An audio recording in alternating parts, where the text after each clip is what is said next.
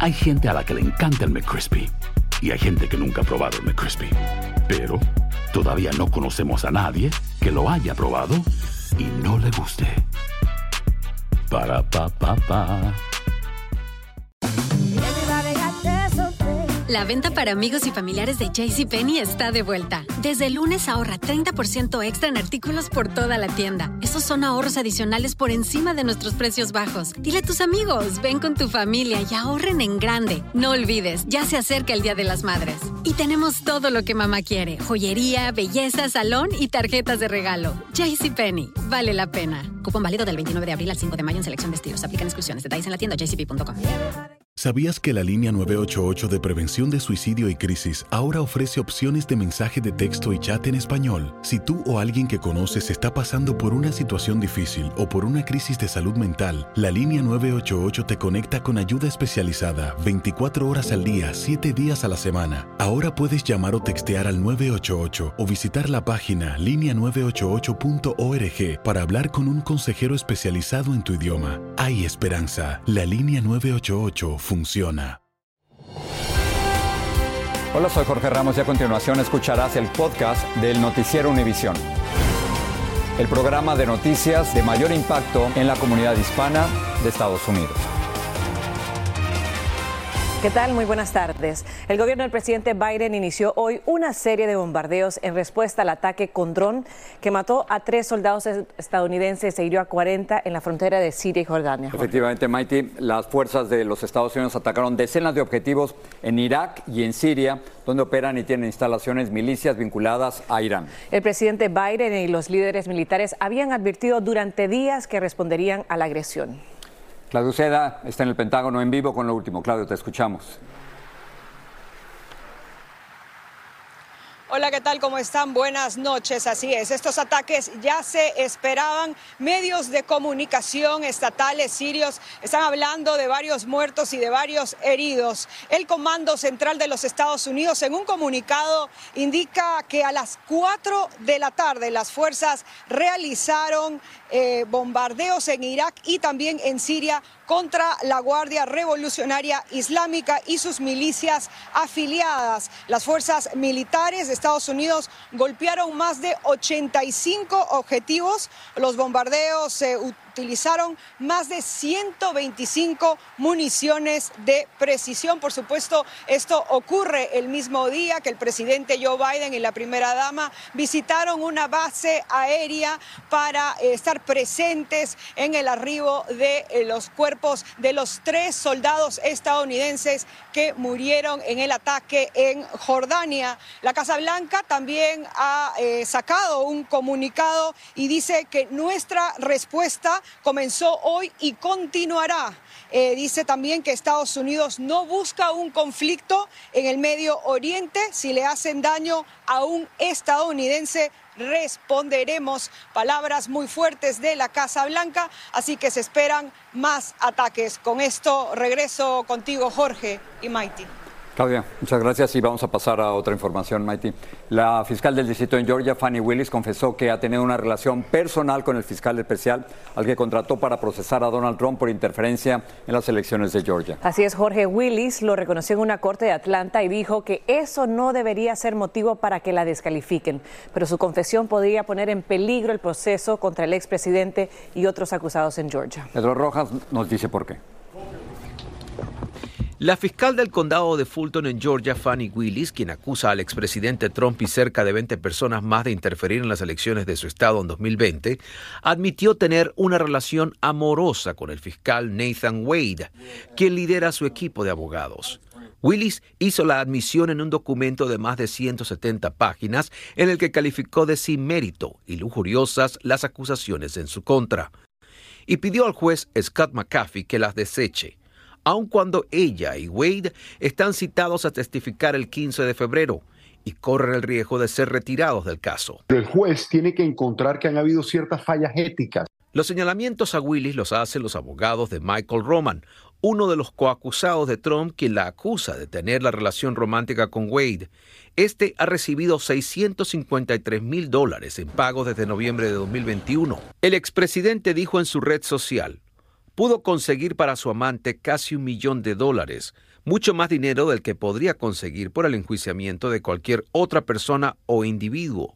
Eso significa que esta estafa está totalmente desacreditada y se acabó. No era una persona que trabajaba en la fiscalía, sino que fue un asignado especial y la fiscalía está pagando por sus servicios. Wade llegó a un acuerdo de divorcio que amenazaba con forzarle a testificar a él y Fanny Willis. Y es que la situación de la fiscal Fanny Willis se complica, ya que el Comité Judicial del Congreso le citó hoy para que explique cómo ha usado fondos federales en el caso contra el expresidente Trump. Jim Jordan preside el comité y dice que un denunciante reveló que Willis usó 488 mil dólares de manera inapropiada. En Washington, D.C., la jueza Tara Chutkin postergó de manera indefinida el juicio pautado para el 4 de marzo contra Trump por presuntamente interferir en las elecciones y el ataque al Capitolio, mientras una corte de apelaciones decide si tuvo inmunidad presidencial. En Washington, Pedro Rojas, Univisión. El juez Arthur Goren podría emitir un fallo por escrito a mediados de febrero en el caso de fraude civil de Nueva York contra Donald Trump. La fiscalía planteó que Trump debería pagar 370 millones de dólares en concepto de restitución por sus ganancias supuestamente malavidas. Hablemos de economía porque el mercado laboral sigue sorprendiendo a los analistas y expertos. Según reportes oficiales, en enero se crearon 353 mil empleos en el país, el doble de lo que se esperaba. Vilma Tarazona nos tiene el reportaje. La cifra histórica de la creación de 353 mil empleos en enero sorprendió al país y alejó los temores de que la economía entrara en una recesión. Este reporte de nuevos empleos realmente superó las expectativas. En el sector de la salud se generaron 100.000 puestos de trabajo, en los servicios profesionales y de negocios 74.000, en el sector minorista 45.200 y en el de la construcción 11.000 empleos. Expertos dicen que hay varias razones que influyen en el incremento. Ese incremento sale porque los pequeños negocios todavía están generando fuertes cantidades de empleo. Esto quiere decir que los resultados son positivos para la economía de Estados Unidos. Aunque el desempleo nacional fue del 3.7%, el de los hispanos, como es usual, fue mayor, de 5%. Tom Pérez, asesor del presidente Biden, nos dijo que aún hay trabajo por hacer. La tasa de, eh, desempleo de um, hispanos era 8.5 en 2020, hoy 5.0. Ah, está mejorando. Yo quiero que la diferencia entre latinos y la tasa global, ah, yo quiero que es cero en el futuro. A pesar del aumento significativo en la creación de nuevos empleos, la gente en la calle está insatisfecha porque dicen que lo que ganan no les alcanza. Realmente los trabajos hoy que uno tiene no alcanza el salario para poder comprar todo lo que uno necesita para poder subsistir. No rinde, todo está caro, todo ha subido. Los economistas dicen que es difícil que los precios bajen. En Miami, Florida, Bill Tarazona, Univision. Si no sabes que el Spicy McCrispy tiene Spicy Pepper Sauce en el pan de arriba y en el pan de abajo, ¿qué sabes tú de la vida? Para, pa, pa, pa. ¿Qué tal mi gente? Te saluda Emanuel González de Mark Wahlberg Auto Group. Somos la agencia más grande de Chevrolet y GMC de todo Columbus, donde encuentras los carros y camionetas nuevos, cero millas al mejor precio. También contamos con más de 800 carros usados de todas las marcas en inventario. Te podemos aprobar con número ITIN y aceptamos identificación o pasaporte de tu país. En Mark Wahlberg te esperamos con los brazos abiertos. Visítanos hoy mismo, 3900 West Broad Street, al oeste de la ciudad, a un lado del casino. Te atendemos completamente en español. Márcanos ya, 833-699-0792. The new Super Beats Heart Chews Advanced is now supercharged with CoQ10. Support your healthy CoQ10 levels and blood pressure with two chews a day. Visit RadioBeats, B-E-E-T-S dot com and save 15% with promo code DEAL. Gracias por seguir con nosotros en el podcast del Noticiero Univisión.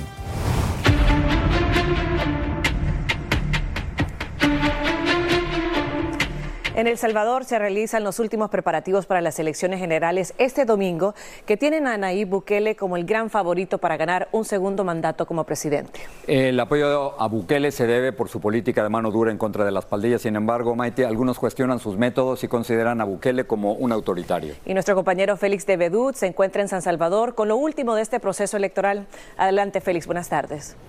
Hola, ¿qué tal, Maite y Jorge? Estas elecciones en El Salvador han generado una expectativa mundial. Y curiosamente, eso sucede a pesar de que, como ustedes decían, el resultado está más que cantado. Nayib Bukele seguramente será reelecto. Hoy hablamos con su candidato a la vicepresidencia, Félix Ulloa, y le preguntamos por varios temas sobre las inquietudes que generan estas elecciones y la posibilidad de adquirir un poder absoluto al quedar con el control de la presidencia y la asamblea. ¿Usted cree que el lunes Salvador puede terminar teniendo un gobierno de partido único? Yo creo que el concepto de partido único se deriva, incluso está prohibido en la constitución nuestra, el partido único. Lo que hay es una pluralidad de ofertas electorales. Recuerda que llevamos seis candidatos a la presidencia y aquí sí es la opción del electorado, del soberano del pueblo, el que decide. Por lo que le entiendo, usted tampoco cree que sea bueno para el país que haya una eh, mayoría absoluta sin minorías en el Congreso. Una visión de partido único o, de partido hegemónico no me parece que sea lo más sano para la democracia. En los últimos días, 14 congresistas de los Estados Unidos escribieron una carta pidiéndole al gobierno del presidente Biden replantear las relaciones con El Salvador porque consideran ellos que hay violaciones constitucionales y democráticas en El Salvador. ¿Qué responde usted? Eh, yo les diría a ellos dos cosas. Hay un dicho en inglés que dice charity begins at home, o sea, la caridad empieza por casa. Deberían de revisar primero qué es lo que está sucediendo en Estados Unidos antes de salir a juzgar a otros estados. Y segundo, ser más responsables en sus afirmaciones, porque ninguno de ellos, que yo sepa, conoce la Constitución, por ejemplo, como la conocemos los abogados en El Salvador. Ninguno de ellos ha estado viviendo las experiencias de nuestra guerra contra las pandillas. El tema del estado de excepción. ¿Hay alguna posibilidad de que con el triunfo que van a obtener seguramente este domingo eh, se suspenda el estado de excepción? Fíjate que eh, la última encuesta de Sig Gallup, eh, cuando hacía la pregunta, ¿usted está de acuerdo con la gestión del presidente Bukele? Te daba un 92% de aceptación. Y cuando le preguntaban, ¿usted está de acuerdo que se extienda el régimen de excepción? Era el 96% de la población que decía que sí. Solo afecta dos garantías que son de carácter individual y de carácter judicial. Esas dos excepciones de las que usted habla pueden llevar muchas veces a que personas que son inocentes sean detenidas o que los procesos sean prolongados indefinidamente sin que se defina la situación de una persona. ¿No le parece que eso es es suficientemente grave. ¿Y, sabes cuántos de esos inocentes han sido liberados al probar su inocencia? Más de 7 mil personas han recuperado su libertad. Por último, vicepresidente, ¿se puede decir que este sería definitivamente el último mandato de Bukele como presidente? Tal como está la constitución actualmente, sí. Pero no se descarta. Yo no creo, por eso digo, en política no hay nada escrito en piedra, todo es posible, siempre y cuando esté dentro de los parámetros de la Constitución y dentro de los lineamientos y principios democráticos. Una de las cosas que nos llamó la atención en el viaje cuando estábamos en el aeropuerto rumbo a El Salvador era la cantidad de gente, de personas que estaban esperando viajar de regreso a su país para votar. Pedro Ultreras habló con algunos de ellos. Mira, aquí estamos los siete juntos. Con 40 años viviendo en Estados Unidos, José Sura regresó a su natal El Salvador a votar en las elecciones del domingo. Él quiere que no se acabe la tranquilidad que ahora se respira en el barrio donde creció. Para nosotros salir a ese lado o andar aquí, tenía que andar un familiar de nosotros que lo conocieran, que era del área en sí. Y eso se acabó gracias a Bukele. Por eso quiere votar por él, dice José. Según veo eh, los resultados de los cinco años que él ha tenido a los anteriores, pues me ha ganado la confianza como para darle eh, otra oportunidad. Guadalupe es esposa de José y también es buquelista. Ellos viven en Carolina del Norte y aunque podían votar en Estados Unidos, prefirieron venir a El Salvador. Va a ser la primera vez que voy a votar en mi vida, porque yo me fui de aquí cuando iba a cumplir 17 años. Como ellos, muchos salvadoreños en el extranjero están haciendo lo mismo. En la familia hay varios que vinieron de diferentes partes del mundo. Ayer me di cuenta que eh, una familia, mis primos, vinieron desde Australia para venir a votar por Nayib.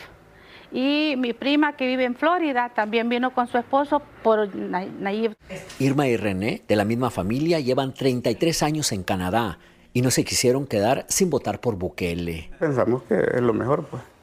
Por el momento es lo mejor. En esta familia son siete hermanos, tres viviendo en el extranjero y cuatro en El Salvador. Curiosamente, los siete no se han reunido por más de 30 años. El domingo lo harán por primera vez para ir a votar. Me da gusto que nos podamos reunir porque hoy estamos, mañana no sabemos, cada día. Y gracias a Dios que con esta situación que está tranquilo, nos podemos reunir los siete ahora. Los salvadoreños en el exterior que están viniendo a votar dicen que no les importa cuánto dure Bukele en el poder mientras el país siga mejorando. Su mayor temor es que pierda y regrese la violencia de las pandillas. En San Salvador, El Salvador, Pedro Ultreras, Univision. Recordemos que Nayib Bukele podría ser reelecto por cinco años y decimos que esa es la gran posibilidad porque eso es lo que dicen las encuestas. La que estamos viendo muestra a Bukele por encima del 70%, algunos la tienen lo tienen incluso por encima del 80%, mientras ninguno de sus rivales llega siquiera al 10%. Mighty, Jorge, regreso con ustedes. Lick, muchísimas gracias. Al menos tres personas murieron luego que una avioneta se estrelló contra un parque de casas móviles en Clearwater, Florida. Según un reporte preliminar de la Agencia Federal de Aviación, una de las víctimas es probablemente el piloto y las otras dos personas murieron por el colapso en las casas móviles. El incidente ha desencadenado una exhaustiva investigación para esclarecer las circunstancias del accidente. Hoy terminó el juicio a la madre del joven que mató a cuatro estudiantes en una escuela de Michigan en el 2021 y Lourdes del Río nos explica por qué los padres han sido involucrados en esta tragedia. El día dio inicio con el contrainterrogatorio de la fiscalía Jennifer Cromley, la primera madre de un tirador escolar en ser juzgada por homicidio involuntario. Ella y su marido compraron el arma utilizada por su hijo en el tiroteo. Desde el estrado ella defendió su decisión.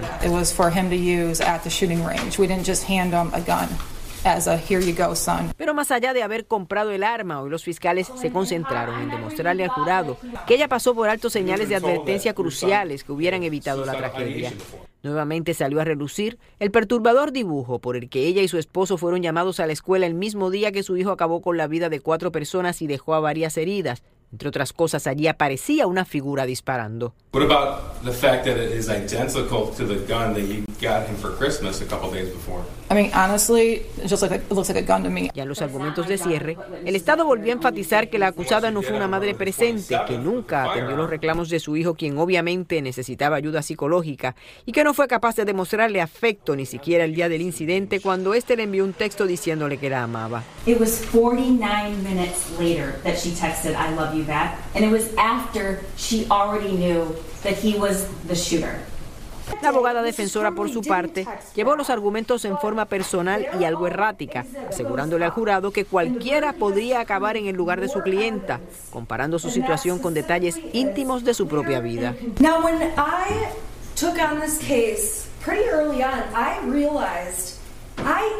Jennifer Crumbley and I could be here accused and sitting in her spot very easily. Y así concluyeron siete días de emotivos testimonios en este histórico juicio. El juez decidió enviar al jurado a casa durante el fin de semana. Las deliberaciones comenzarán el lunes. Regreso contigo, Maiti. Muchísimas gracias. Y Danilo Cavalcante, el preso cuya fuga el pasado septiembre desencadenó una persecución de varias semanas en Pensilvania, compareció este viernes ante un tribunal para responder por los cargos relacionados con su fuga. Cavalcante cumple una condena de cadena perpetua por asesinar a su exnovia en el año 2021. En Tijuana, la periodista Yolanda Caballero encontró su camioneta incendiada después de haber salido a reportear. Esto ocurrió horas después de que Caballero publicara en redes sociales un video en el que criticaba a la alcaldesa de Tijuana del partido Morena. Caballero denunció el ataque, pero aclaró que no responsabiliza a la alcaldesa. Y el presidente Andrés Manuel López Obrador declaró que la periodista ya tiene protección. Estados Unidos está envejeciendo. Las cifras del censo muestran que la población en este país cada vez se acerca más en promedio a los 40 años. La llamada generación de los baby boomers y sus hijos estarían contribuyendo a este aumento debido a la caída de la tasa de natalidad. Sobre la población mayor, estos son los datos que tenemos. Una de cada seis personas en el país tiene 65 años o más. Y en Nueva York, uno de los estados más afectados por este fenómeno, el sector de la población mayor es del 21%. Y ahora bien, los países de los cuales viene la mayoría de los inmigrantes son República Dominicana, China, Jamaica, Haití, Ecuador y Colombia. Maiti, todos estamos envejeciendo. La agitada vida de Griselda Blanco ha sido el tema central de telenovelas, series de televisión y libros. María Antonieta Collins tiene un adelanto de la entrevista con Michael Corleone, el hijo de la madrina. Muchos han hablado de Griselda Blanco, la leyenda, aunque solo uno tuvo la oportunidad de conocerla tan de cerca. Que mi madre era un, un poco macabélica. A los seis años fue secuestrado por su propio padre. ¿Y de ahí a la muerte de su papá cuánto tiempo pasó? par de semanas. En una familia que ha perdido a 22 personas por la violencia del narcotráfico, él es de los pocos que vivió para contarlo. Habla Michael Corleone, el hijo de Griselda. Aquí ahora este domingo a las 10 de la noche, 9 en el centro. Bueno, Maiti, la costa oeste del país ha estado afectada por un temporal con fuertes lluvias y vientos, sobre todo en California y en Oregon. Y pasamos precisamente con nuestra meteoróloga Jessica Delgado para que nos actualice sobre el estado del tiempo y qué nos puede esperar para este fin de semana. Buenas tardes, Jessica. Buenas tardes, Jorge y Maiti. Así es, una situación que debemos tomar con mucha seriedad porque estamos bajo la influencia del fenómeno del niño. Estamos viendo un océano Pacífico donde esta temperatura está entre 2 a 5 grados Fahrenheit por encima del promedio. Eso se traduce a un océano más cálido, mucha más humedad que estará llegando hacia la costa y eso es precisamente lo que estamos viendo. Ayer California registró acumulados de lluvia en un día equivalentes a 29 días. El promedio del mes de febrero es 2.52 para Los Ángeles. Ayer recibió 2.49 pulgadas. Pero del domingo al martes, la segunda tormenta de río atmosférico estará amenazando norte, centro y sur de California con inundaciones y deslaves que amenazan la vida. Nevadas intensas en las montañas, vientos fuertes y oleaje peligroso. A esta hora contamos con algo de precipitación ligera hacia el centro y norte del estado. También estamos viendo nieve. Mañana será un día seco durante el día. Por la noche cambia la situación a medida que se aproxima esta tormenta que va a ser mucho más potente de lo que hemos visto en las últimas semanas. Vamos a estar viendo fuertes precipitaciones a partir de mañana por la noche, domingo por la mañana, domingo por la noche será el pico, acumulados de lluvia de hasta 8 pulgadas para Redding, para partes de Sacramento, para Fresno. Si nos vamos hacia el sur, Santa Bárbara, Santa Mónica, Los Ángeles, San Clemente y San Diego entre 3 a 5 pulgadas. Si hablamos de nieve, hasta 6 pies por lo menos es el fin de semana hasta la semana entrante. Así que es importante que te prepares desde hoy. Tienes hoy y mañana para buscar los sacos de arena, para evitar manejar caminos inundados, porque muchas veces la profundidad del agua es más profunda de lo que te imaginas. Conoce tu refugio local en caso de que tengas que evacuar. Ten tu kit de emergencia y sigue las actualizaciones del estado del tiempo, porque sí, estaremos vigilando muy de cerca esa tormenta tus actualizaciones. Gracias, Jessica. Así es, gracias. Gracias. Bueno, y continuando en este tema del clima, les cuento que hay buenas noticias para los que prefieren el calor que el frío, me apunto, porque según la tradición, predicción de la marmota, habrá primavera más temprano este año en el país, Jorge. Y para aclarar dudas, Mikey, dos marmotas coincidieron en el pronóstico, una en Illinois y otra en Pensilvania. Y es que cuenta la leyenda que si la marmota sale de su madriguera el 2 de febrero y de su sombra, habrá seis semanas más del clima frío. Pero si no lo ve como ocurrió hoy, significa que pronto habrá un clima más cálido. Bienvenido el calorcito. Nosotros en la Florida nunca vemos la sombra. Pero bueno. Gracias. Los espero en la noche. Buenas noches. Así termina el episodio de hoy del podcast del Noticiero Univisión. Como siempre, gracias por escucharnos.